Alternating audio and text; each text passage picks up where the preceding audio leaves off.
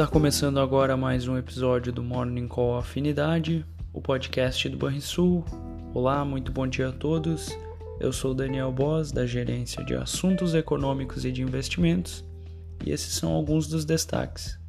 Na Europa, as bolsas operam sem direção única, após balanços trimestrais de uma série de empresas da região e também os índices futuros americanos não apontarem para uma única direção.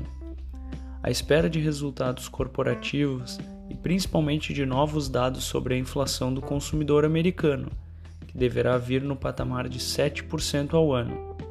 O mercado tem depositado suas fichas na possibilidade de até nove altas de juros nos próximos meses, o que poderia alçar a taxa de juros à faixa de 2,25% a 2,50% no fim do ano.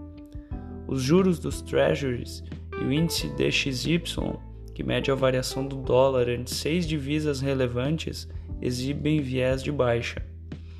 As bolsas asiáticas fecharam majoritariamente em alta nesta quinta-feira, após os bons resultados em Wall Street na última sessão. O petróleo amplia ganhos, diante dos avanços da negociação do acordo nuclear com o Irã e expectativas depositadas sobre o relatório mensal da OPEP.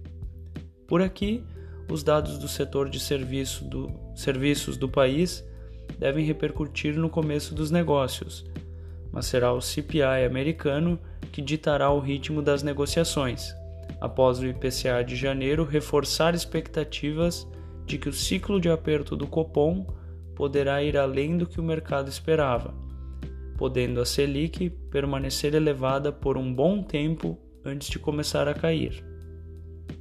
E por falar em inflação, ontem tivemos a divulgação do IPCA de janeiro, com alta de 0,54% após a alta de 0,73% em dezembro.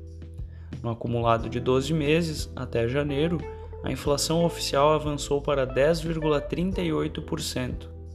O dado veio em linha com a expectativa do mercado. Já as vendas no varejo recuaram em dezembro, mas fecharam 2021 com ganhos. Na comparação mensal, o indicador recuou 0,1% em dezembro, de acordo com dados divulgados pelo IBGE. O resultado melhor do que a expectativa mediana, que apontava para recuo de 0,5%. Fechamento do mercado: o dólar fechou a quarta-feira com queda de 0,45% aos R$ 5,23. O Ibovespa registrou avanço de 0,2% aos 112.461 pontos. E o S&P 500 avançou 1,45% aos 4.587 pontos.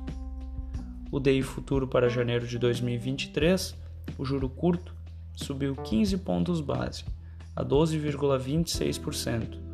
O DI futuro para janeiro de 2027, o juro longo, caiu 5 pontos base, a 11,20%. Na agenda do dia, dos Estados Unidos teremos o índice de preços ao consumidor de janeiro e o núcleo desse indicador que, como mencionado, será um importante termômetro para os próximos passos do Fed. No Brasil, será divulgado a PMS, volume de serviços de dezembro, e o índice de confiança do empresário industrial. Por hoje era isso, tenham todos um bom dia.